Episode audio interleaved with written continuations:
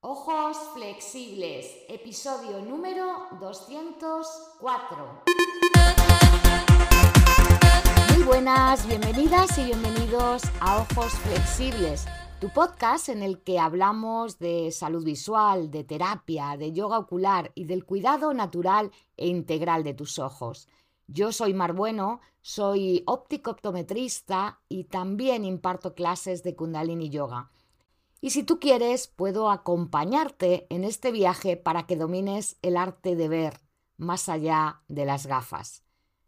Si tienes interés en ver mejor, en saber más sobre cómo cuidar tus ojos, en que tu visión sea más cómoda, que puedas mejorar tus habilidades visuales, quizá quieras entrar en mi página ojosflexibles.com y unirte a nuestra comunidad. Por ahí comparto aún más información. Y dicho esto, vamos con el episodio de hoy en el que vamos a hablar de un aminoácido que es esencial para el desarrollo del sistema visual. Se trata de la taurina, sobre la que se están haciendo muchas investigaciones, ya se sabe que tiene muchos beneficios para nuestros ojos y que según los últimos datos podría ser una esperanza para prevenir muchas enfermedades oculares. Así que vamos con ello.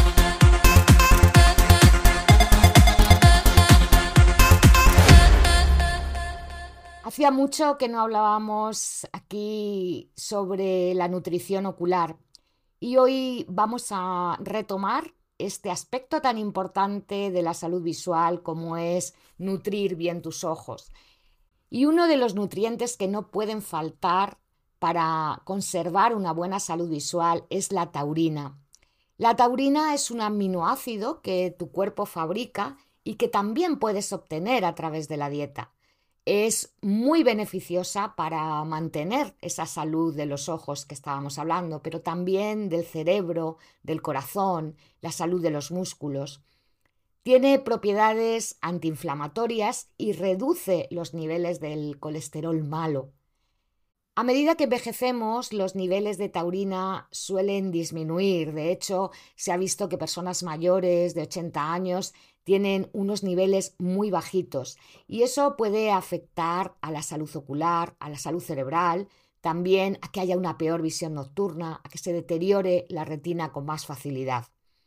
Como te decía hace unos segundos, la taurina es una molécula que está presente en nuestro cuerpo y se llama así porque fue aislada por primera vez de la bilis del toro, taurus en latín, esto fue en 1827 y se vio que era el aminoácido que es más abundante en la retina. Unos niveles de taurina bajo pueden provocar afecciones oculares.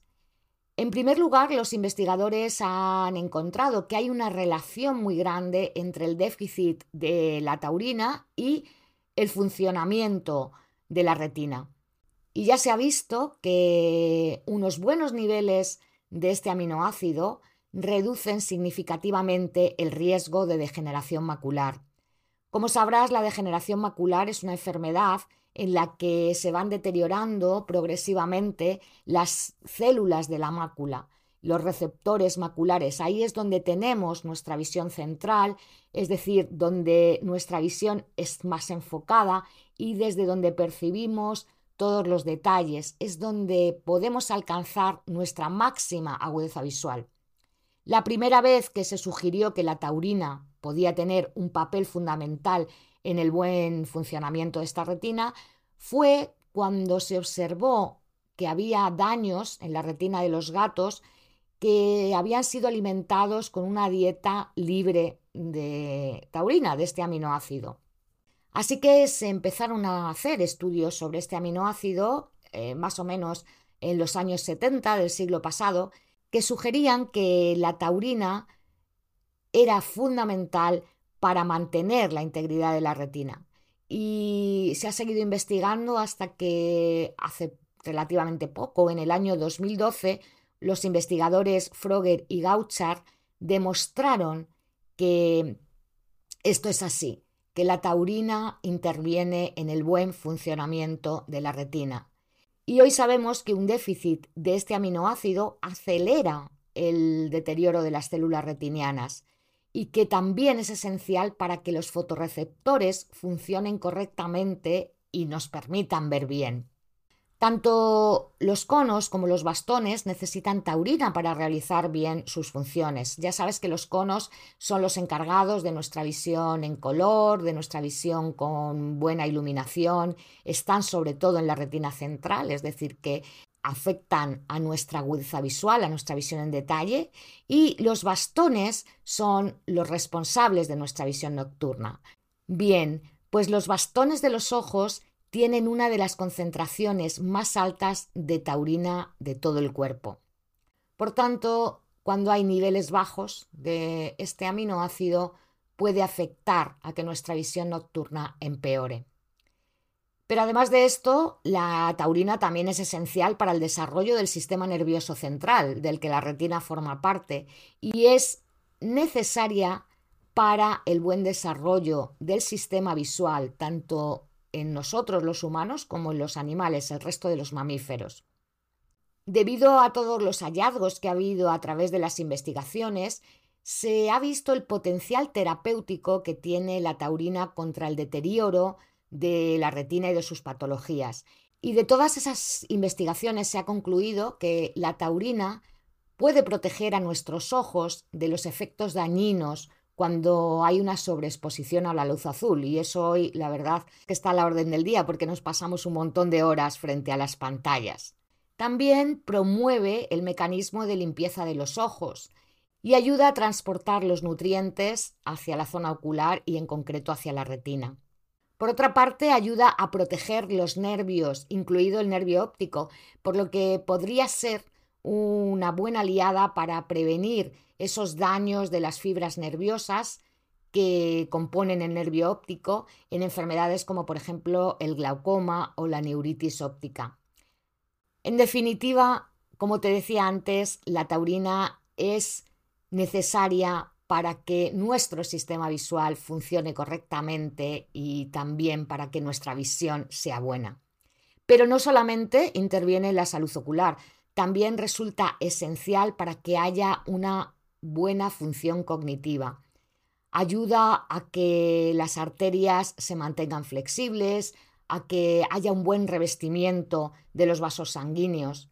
Así que es importante que mantengamos unos buenos niveles de taurina. La mayoría de los seres humanos podemos producir esta taurina de forma natural a través del páncreas. Sin embargo, no está muy claro que esa cantidad que producimos sea suficiente para cubrir todas nuestras necesidades. Por eso es muy importante obtenerla a través de la dieta.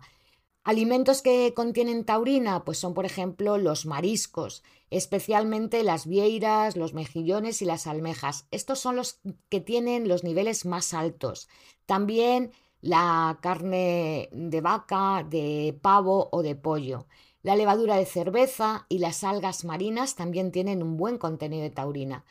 Suele agregarse a bebidas energéticas con la esperanza de que mejore el rendimiento cognitivo y físico, aunque la verdad es que esto todavía no está comprobado.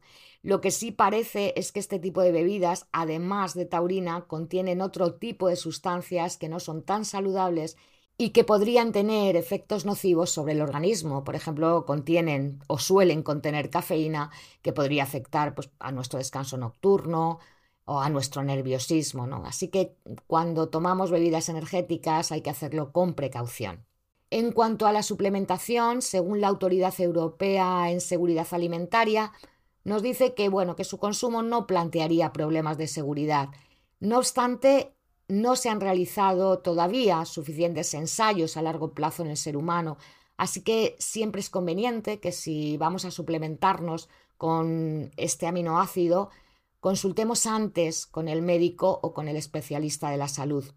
Así que en conclusión, en este episodio hemos visto que la taurina es una molécula que puede ser muy beneficiosa para mantener nuestra salud visual y cerebral se sabe que es esencial para el buen funcionamiento de la retina y que podría ser utilizada para tratar algunas enfermedades oculares.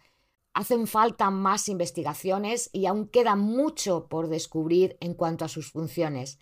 Pero hasta el día de hoy sabemos que unos buenos niveles de taurina son fundamentales para que el sistema visual se desarrolle correctamente y que las células de la retina, sobre todo los fotorreceptores, funcionen bien.